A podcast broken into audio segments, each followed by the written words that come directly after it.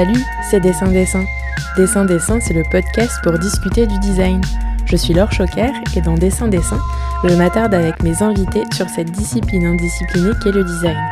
Tous les derniers mercredis du mois, vous retrouverez une série thématique de trois entretiens où de nombreuses personnes, qu'elles soient ou non issues de cette discipline, partagent avec vous leur définition du design.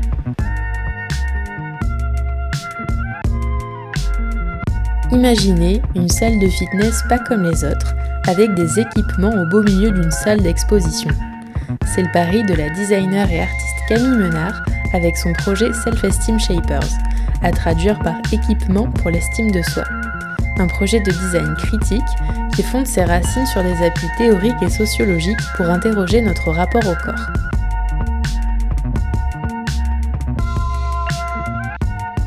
Bonjour Camille, tu es euh, artiste designer, fondatrice de Against Design. D'ailleurs, est-ce que je prononce bien le nom? C'est exactement ça, Against Design, bravo. Donc qui est, euh, je cite, un studio parisien convaincu par le pouvoir d'émancipation du design d'objets. Tu dis que tu conçois des objets euh, un peu marrants pour parler de sujets plutôt barbants. Comme Teddy Sanchez, euh, interviewé dans la dernière série d'épisodes, tu es lauréate euh, du prix Audi Talents pour ton projet euh, Self-Esteem Shapers, qui nous intéresse particulièrement aujourd'hui dans cette thématique sport. Mais avant tout, est-ce que tu peux nous dire un peu quel parcours tu as fait et comment tu te places entre art et design? Eh bien justement, je me place entre art et design de par mon parcours parce que euh, donc moi je suis diplômée de l'école Boulle en design de produits. Mais il faut savoir qu'avant d'intégrer euh, cette fabuleuse école, j'ai fait, euh, fait, un petit saut aux beaux-arts. Et, du coup, je pense que ma pratique s'est imprégnée un peu des deux façons d'envisager le design. Donc voilà, aux beaux-arts, en fait, on apprend justement à péter les cloisons, à, inventer nos propres règles. Euh, voilà. En design de produits à l'école Boulle, j'ai appris à construire une vraie démarche euh, hyper euh, très référencée, très très poussée. Et je pense que la combinaison des deux m'a amené à une, démarche qui une démarche qui produit des objets alors fonctionnels mais pas fonctionnalistes où le, où le sens le sens prime sur la fonction finalement. C'est très bien dit. Donc comme, euh, comme je le disais en intro, toi, ton approche, c'est vraiment de, de, créer des pièces qui permettent à leurs utilisateurs et utilisatrices de s'interroger euh, sur leur rapport au monde.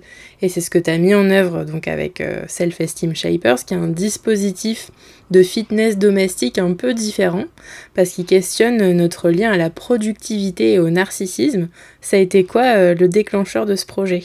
Alors le déclencheur de ce projet, bah, disons que quand j'ai intégré l'école Boulle et euh, qu'il fallait me considérer comme designer euh, d'objets, bah, il a fallu que je maîtrise mon sujet, bah, à savoir celui des objets. Donc je me suis intéressée à l'importance qu'ils revêtent dans une société et j'en ai fait un sujet de mémoire. Et donc j'ai découvert des auteurs comme Jean Baudrillard ou par exemple une autrice plus contemporaine Anne Beyer-Gesselin euh, qui mettent tous deux en évidence euh, la, signification sociale euh, des objets, une signification qui va souvent être inconsciente et qui font en fait que l'objet n'a rien d'anodin. voilà, qui au contraire, ces objets-là, enfin les objets, ils font le monde en même temps que l'homme fait le monde. Alors dans le bon sens, tout comme dans le mauvais. Euh, et donc moi, du coup, dans les problématiques euh, contemporaines, j'ai regardé euh, autour de moi, chez moi notamment, et donc j'ai vu tous ces appareils de, fitness que j'utilise pas, qui me font culpabiliser, qui me font penser que je suis une grosse fainéasse. voilà, donc je me suis dit, mais qu'est-ce qui fiche là? Décryptons-les. Et après décryptage, je m'en suis séparée sans remords. Et justement, qu'est-ce qui. C'est vrai que j'ai pas rebondi sur, euh, sur ma première question, mais qu'est-ce qui t'a euh, fait passer des beaux-arts à l'école Boulle? Parce que enfin, qu'est-ce que tu qu'est-ce qui te manquait aux Beaux-Arts et que tu as pu trouver à l'école Boulle? Et qu'est-ce qui a euh, suscité cet attrait pour les objets et le design de, de produits et d'objets?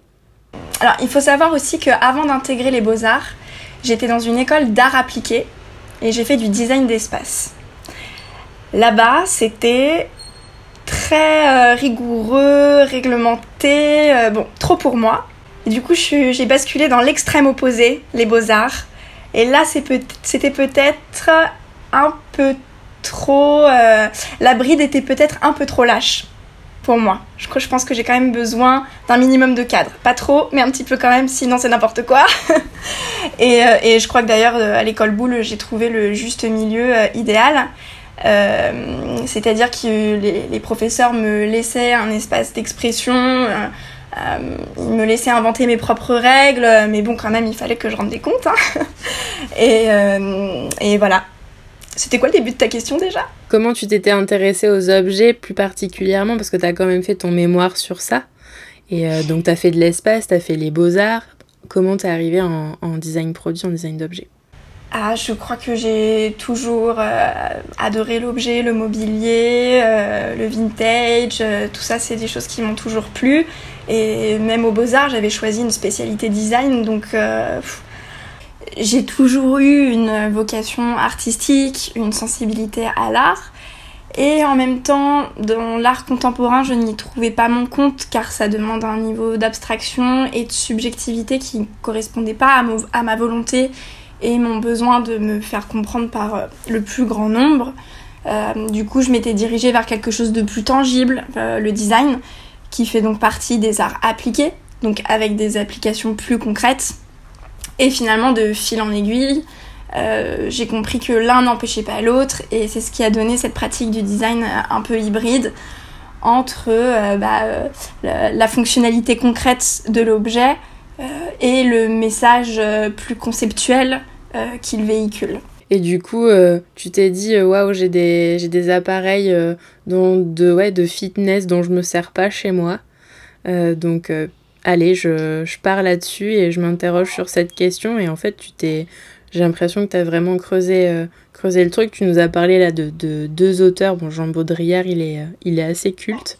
L'autre autrice, je, t'avoue que je ne la connais pas.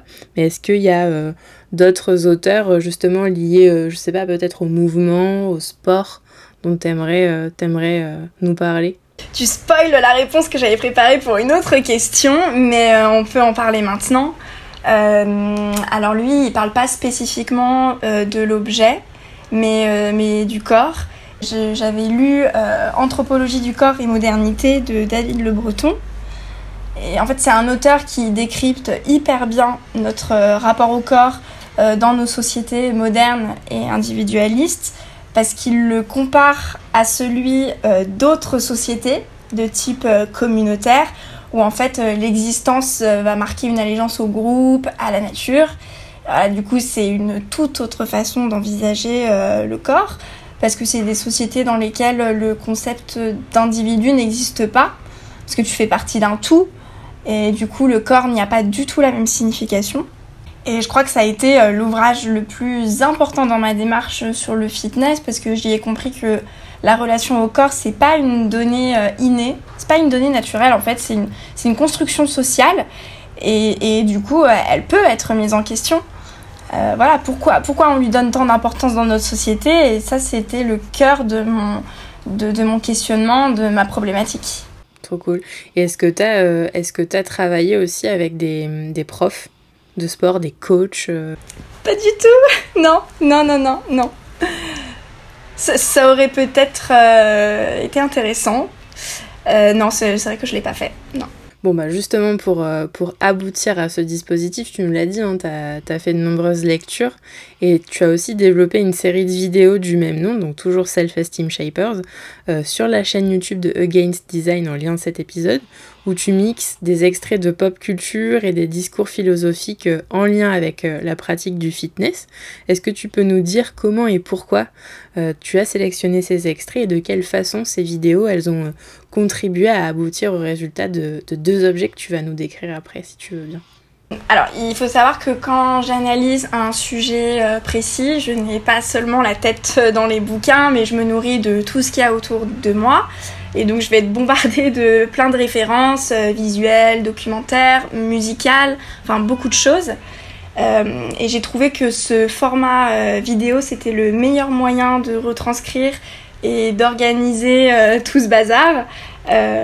Pour une époque d'ailleurs qui est un peu formatée par les réseaux sociaux et qui du coup a besoin de contenu court, punchy, rythmé pour, pour s'y attarder quoi. Donc voilà. Et puis aussi ça m'a permis de, de lister de manière non exhaustive par épisode bah, ce qui caractérise cette idéologie du fitness que je dénonce, à savoir le narcissisme, la dictature des réseaux sociaux, euh, le nihilisme. Et donc, du coup, par exemple, là, de ces trois épisodes-là, euh, bah, découlent trois objets qui traitent à chaque fois très spécifiquement de ces sujets-là.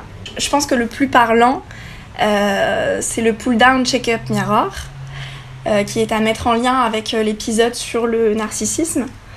donc en l'occurrence, là, c'est un miroir qui est situé trop haut par rapport au regard et donc on peut le faire descendre en faisant des tractions, ça, fait, ça soulève des poids et ça fait descendre le miroir. Et l'idée ici, ça va être de mesurer son niveau de narcissisme par le nombre de tractions euh, qu'on a besoin de faire euh, au quotidien. On a aussi euh, la Brain Dropping Remote. Alors là, c'est une télécommande TV qui réinvente complètement l'archétype de la télécommande hein, parce qu'elle est, elle est sur pied. Elle est très lourde, donc euh, inamovible, et elle est unifonctionnelle. Donc sa seule fonction, c'est de zapper les chaînes euh, dans un sens.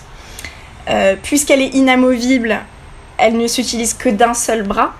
Et le piège de cet objet-là, ça va être de, de, mettre en évidence le fait qu'on va, qu'on va, qu'on va finalement préférer s'investir sur son corps en se musclant et en zappant et en représentant d'ailleurs la société du zapping plutôt que de s'intéresser vraiment euh, aux sujets qui nous sont euh, proposés. Et le piège de cet objet, c'est qu'on va se retrouver avec un, seul bras énorme et on va pouvoir mesurer son niveau de ce que j'ai appelé le nihilisme existentiel. donc on va pouvoir mesurer son niveau de nihilisme par, euh, bah, par la dissymétrie de, de, ses bras. quoi. Et le troisième objet, c'est le Wind Biking Selfie. donc lui, il est en lien avec l'épisode de la dictature des réseaux sociaux. Et donc c'est un, donc un vélo d'appartement qui permet d'actionner un ventilateur. Derrière soi, il y a un fond, un joli fond bien instagrammable.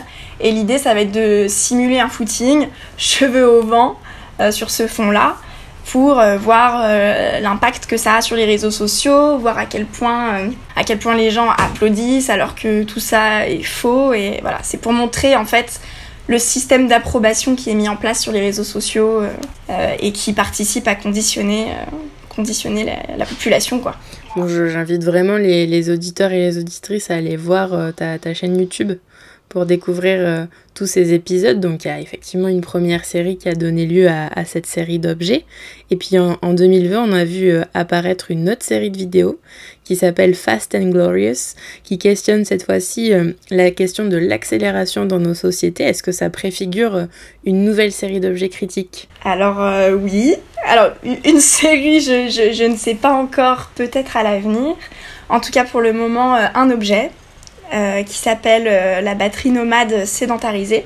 C'est un objet qui fait, euh, qui fait la critique de ces révolutions technologiques comme l'ordinateur, le téléphone portable, la batterie nomade, etc.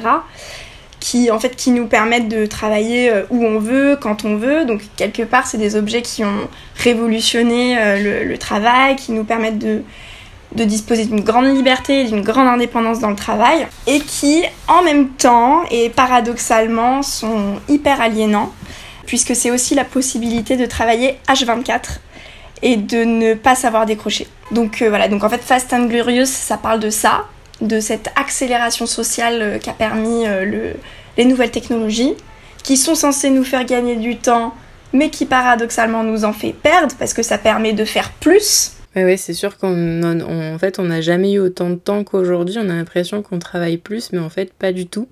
Nos ancêtres, ils travaillaient bien plus que nous. Mais c'est juste que, voilà, étant donné qu'on est sur sollicité constamment, ben, on a l'impression que le temps s'échappe, quoi. Bah oui, et puis c'est vrai que, par exemple, euh, euh, je crois que l'exemple le plus parlant, c'est l'exemple des, du courrier, des lettres, avant qu'on écrivait. Euh, qui mettait beaucoup de temps à arriver.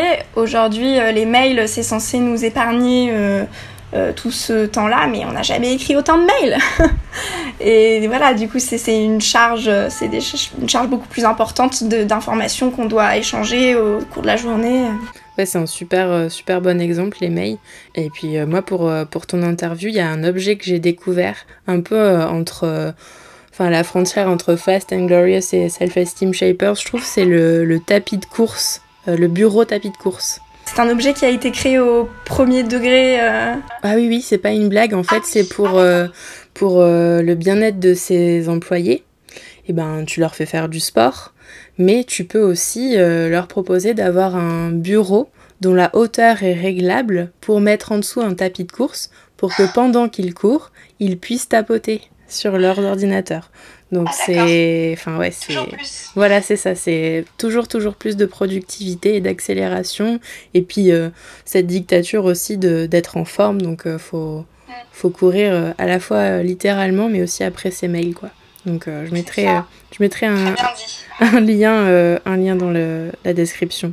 Dans la série justement de, de vidéos Self-Esteem Shapers, tu cites euh, notamment, alors je, je, vais dire son nom, c'est un nom suédois, je ne parle pas suédois, mais Carl Cederström, qui est auteur et chercheur euh, en, en sciences sociales et qui est à l'origine du livre The Wellness Syndrome qu'on peut traduire en français par le syndrome du bien-être. Et dans la série Trax sur Arte, ils en ont carrément fait une, une, série qui est disponible toujours en lien de l'épisode, donc The Wellness Syndrome sur Trax.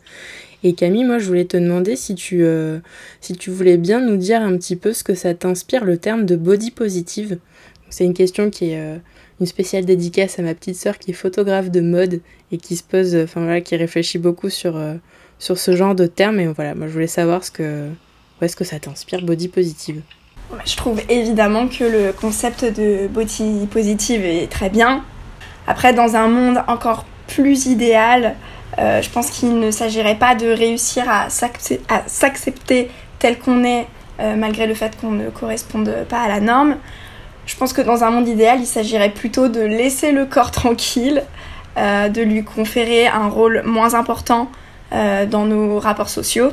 Et d'ailleurs, je vais revenir à l'auteur que je citais précédemment, David Le Breton, à une phrase que j'adore et que je trouve tellement parlante et tellement pertinente. Euh, il dit que voilà, la libération du corps, elle ne sera effective que lorsque le souci du corps aura disparu. Et je sais pas, moi, c'est une phrase qui me parle beaucoup et que. Est-ce que tu penses que le souci du corps va disparaître? Non. non, parce que c'est là ce que je raconte, c'est une utopie et les utopies euh, sont des utopies.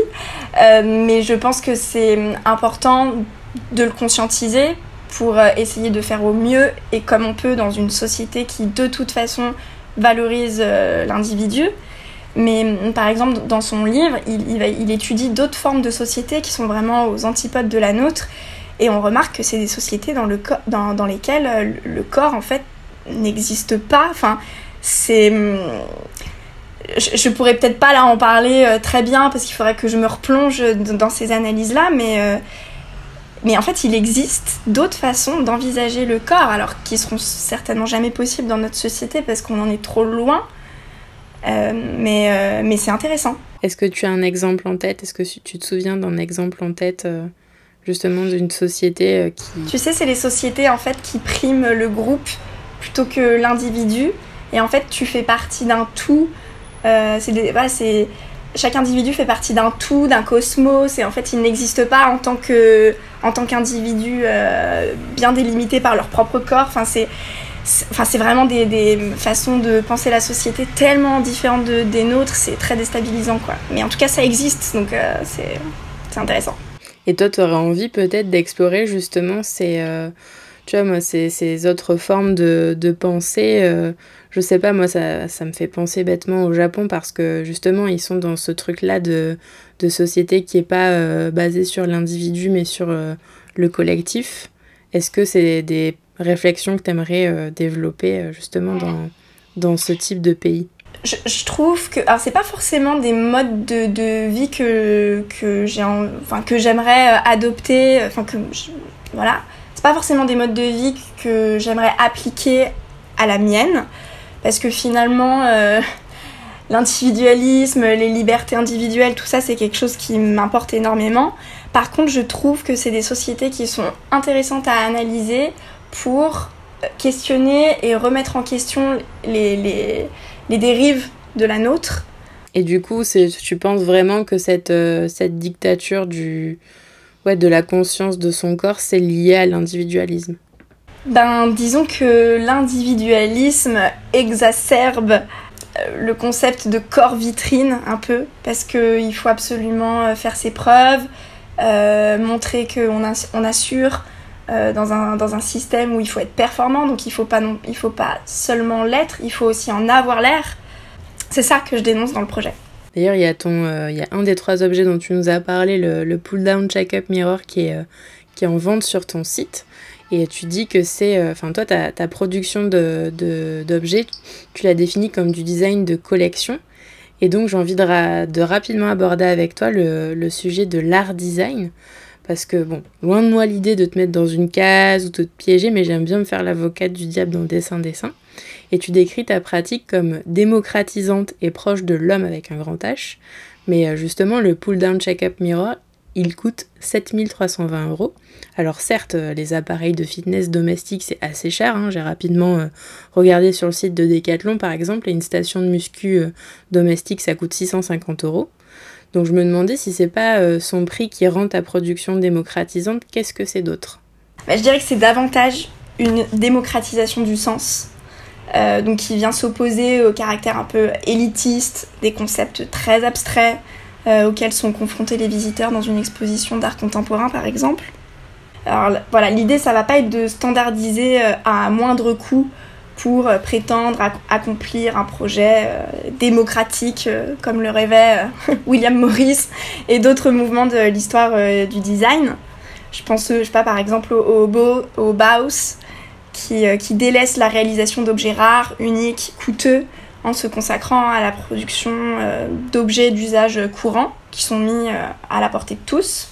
Mais en fait, je trouve que dans nos problématiques contemporaines, d'écologie par exemple, euh, pour moi, ça n'a pas de sens de me mettre au service de la grande production. Euh, et ça n'a encore moins de sens de le faire pour des objets qui ne sont pas d'usage courant et qui vont forcément, enfin, qui vont, qui vont forcément ne pas correspondre à ce marché et qui vont me rester sur les bras. Euh, voilà, je considère plus mon travail comme une manière voilà, d'accompagner les conditions d'émancipation qui sont nécessaires à l'évolution de la société, de ses valeurs. voilà, C'est-à-dire que je préfère que ce soit des objets qui, questionnent et critiquent les, idéologies euh, en place euh, à travers des expositions qui sont conceptuellement euh, accessibles à tous. Voilà. Ouais, en fait, c'est ça que tu disais, enfin, tu, tu, boucles bien la boucle dans ta réponse, parce qu'en fait, j'ai l'impression que toi, ce que tu veux faire, c'est pas forcément de, de rendre compréhensible le design, puisque le design, a priori, c'est compréhensible par tout le monde puisqu'ils nous entourent, quoi. C'est des, objets du quotidien, mais c'est peut-être plus euh, rendre euh, plus compréhensible euh, peut-être les... Ouais, et plus approchable les lieux d'art contemporain, en fait. C'est plus ça, toi, ton approche. Bah, disons que c'est, c'est une partie de, de mon approche, oui. En fait, je pense que je, me rapproche de l'art contemporain dans le sens où, où voilà, ce n'est pas la, fonction qui prime et on est plus dans le concept, le discours, euh, voilà. Euh, par contre, ce que, j'ai envie de, prendre au design, c'est le côté, euh, si tu veux, quand on utilise un objet, quand on a l'occasion de l'utiliser, contrairement à une œuvre d'art qu'on contemple, bah, je trouve qu'on le comprend beaucoup mieux. Euh, parce que mine de rien, le miroir, si on le voyait simplement posé comme ça, et qu'on comprenait pas tout son système de poulies qui, qui fait lever les, les, poids, descendre le miroir, mais on ne le comprendrait pas comme tel en fait. Et on passerait complètement à côté de ce qu'il raconte. Bah, c'est une super transition ta réponse à la, à la question suivante, puisque bah ouais, parce que le 12 juin, euh, donc il y, y, a quelques jours, là, tu as proposé euh, dans le cadre de l'exposition gratuite Un domestique euh, des Audit Talents Awards dont tu étais lauréate, euh, une performance, donc toujours appelée Self-Esteem Shapers, euh, et aussi un dispositif de monstration. Et justement, à cette occasion, ben voilà, par exemple, le miroir, tu avais des, des comédiens et des comédiennes qui étaient là, en fait, pour mettre en action tes objets. Donc, est-ce que tu peux nous en dire un peu plus sur ce que tu as exposé, comment ça s'est passé, quel, quel retour tu as eu sur, sur cette expérience? Alors, euh, bah, ce que j'ai exposé, c'était euh, toutes mes machines de fitness, que j'ai fait produire chacune en trois exemplaires et de façon en fait à, créer une scénographie qui était donc mi-domestique et mi-sportive. Alors euh, domestique parce que vu que c'est l'environnement dans lequel, euh, enfin moi je fais des objets domestiques, donc il fallait que ce soit un environnement qui reprenne les codes du domestique. Donc il y avait euh, il y avait le jardin dans lequel j'avais installé le vélo qui faisait du vent pour qu'on ait vraiment l'impression d'être dehors. il y avait le salon là où j'ai mis voilà les télécommandes TV pour zapper les chaînes télé, voilà. Et en même temps, tout ça reprenait aussi les codes de, bah, de la salle de sport avec par exemple des, limitations colorées au sol. Euh, il y avait euh, bah, mes machines produites en trois exemplaires chacune et qui étaient implantées en ligne comme dans les, comme dans les salles. Et donc il y avait ces trois acteurs euh, qui occupaient du coup chacun une machine. Donc l'idée c'était voilà, de, montrer un peu comment ça fonctionne pour ceux qui n'auraient pas osé aller voir soi-même. Et puis aussi voilà une façon d'inviter les gens à venir essayer aussi. Donc voilà, ça c'est ce que j'ai exposé. Après, comment ça s'est passé? Bah merveilleusement bien. J'ai vraiment été hyper contente de la réaction du public qui, je crois, a vraiment bien compris. J'ai l'impression que le message est bien passé et c'était mon but. Donc euh, je suis vraiment contente que d'avoir transmis des idées et ouais, j'ai vraiment eu de bons retours, que ce soit euh, en face ou même il y a des gens qui sont venus m'écrire sur Instagram pour me dire à quel point euh, ça les avait touchés, euh, voire à m'expliquer leurs propres problèmes, leurs propres complexes, enfin bon, génial. Et puis après, sinon, bah, le, le... Enfin, je crois que l'exposition a remporté un, grand succès parce qu'on à nous trois parce que donc on était trois à exposer on était trois lauréats il y avait donc Teddy Sanchez avec qui tu as déjà fait donc une émission et il y avait aussi Roman Veil euh, et, à nous trois, euh, je crois qu'on a ramené près de 2000 visiteurs en trois jours. Donc, je crois que c'est plutôt pas mal. Ouais, je crois que ça a été un succès. Et j'espère que je pourrai euh, exporter cette exposition ailleurs, dans d'autres musées, dans d'autres. voilà, pour que le message continue de, à enfin, continue de se véhiculer. Voilà. À bon entendeur. Hein. à bon entendeur, exactement carrément. Et est-ce que ça t'a donné envie de, collaborer avec euh, Romain et, Teddy? Puisque tous les trois, vous avez été choisis. Ce que Teddy expliquait un peu dans, dans l'épisode précédent, c'est que vous avez vraiment été choisis parce que tous les trois, vous avez travaillé autour du mouvement. Est-ce que ça t'a euh, ça t'a inspiré pour de futurs collabs? Alors, une collaboration tous les trois, ben, je ne sais pas, peut-être, on ne sait pas ce que l'avenir euh, nous réserve. Euh, après, par contre, ce qui était intéressant de, noter au cours de cette exposition, et donc c'est Nathalie Valois qui me l'a fait remarquer, Nathalie Valois, donc, qui est donc une galeriste et qui faisait partie du jury qui nous a sélectionnés pour, pour le Audi Talent, qui me disait mais c'est dingue parce que cette exposition, les trois volets de cette exposition-là, réunit tout ce qu'on n'a pas pu faire pendant un an et demi, c'est-à-dire faire du sport, faire la fête, danser, donc enfin faire du sport pour moi, danser pour Teddy et faire la fête pour Roman. Et en fait, c'était voilà, cette exposition, c'était un condensé de tout ce qu'on n'a pas pu faire euh, depuis depuis ce satané Covid. Et c'est peut-être pour ça que l'exposition a remporté autant de succès. Et alors, avant dernière question, Camille, ton studio, ça s'appelle Against Design. Alors, pourquoi ce nom et contre quoi, euh, contre quoi tu es? Alors disons que je suis évidemment contre ce que je dénonce. Euh, j'ai choisi ce nom pour montrer qu'il va s'agir de, euh, de propos qui, divergent avec des choses euh, établies et qui me semblent légitimes de remettre en question. Et ensuite, c'est aussi pour faire écho à tout un pan de l'histoire du design dont je souhaite m'affilier. Donc par exemple, l'anti-design de Joe Colombo, qui se refuse à être un opérateur du capitalisme. Il y a le contre-design des architectes radicaux italiens des années 60-70. Il y a les théories critiques de Alexandro Mendini, qui m'ont énormément servi. Enfin, son, livre, là, les écrits euh, d'Alexandro Mendini, c'est, c'est, mon livre de chevet, quoi. Je, je, me replonge sans arrêt dedans pour pas perdre le cap de ce que je fais, enfin, de ce que je veux faire et de ce que je veux mettre en place. Euh, voilà, donc toute cette période-là, c'est une période que je trouve hyper riche et qui me, qui me passionne parce que justement elle s'oppose au fonctionnalisme pur et dur, à la standardisation qui finalement efface un peu les singularités et qui voilà, qui peut être aliénante à son tour malgré le fait qu'à la base c'était quand même un projet social euh, de rendre les objets, euh, le mobilier accessible à tous. Voilà, je pense que cette belle démarche a aussi ses limites et, moi du coup je me situe dans la démarche euh, inverse. Et c'est vrai qu'on n'en a pas trop parlé, mais c'est marrant justement que tu parles des, des radicaux italiens parce que je trouve que l'esthétique de tes trois objets aussi, elle s'en, elle s'en rapproche un petit peu. Il y a beaucoup de références en fait dans, euh, dans l'esthétique que j'ai mise en place. bah, déjà, je vais être très inspirée par l'esthétique un peu pop parce que je, je trouve que ça attire l'œil. Donc, euh, quand tu as envie de véhiculer un message, il faut que ce soit euh, euh, très catchy, quoi. Et voilà, c'est aussi pour ça qu'on appelle ça une esthétique pop, hein, parce que c'est populaire.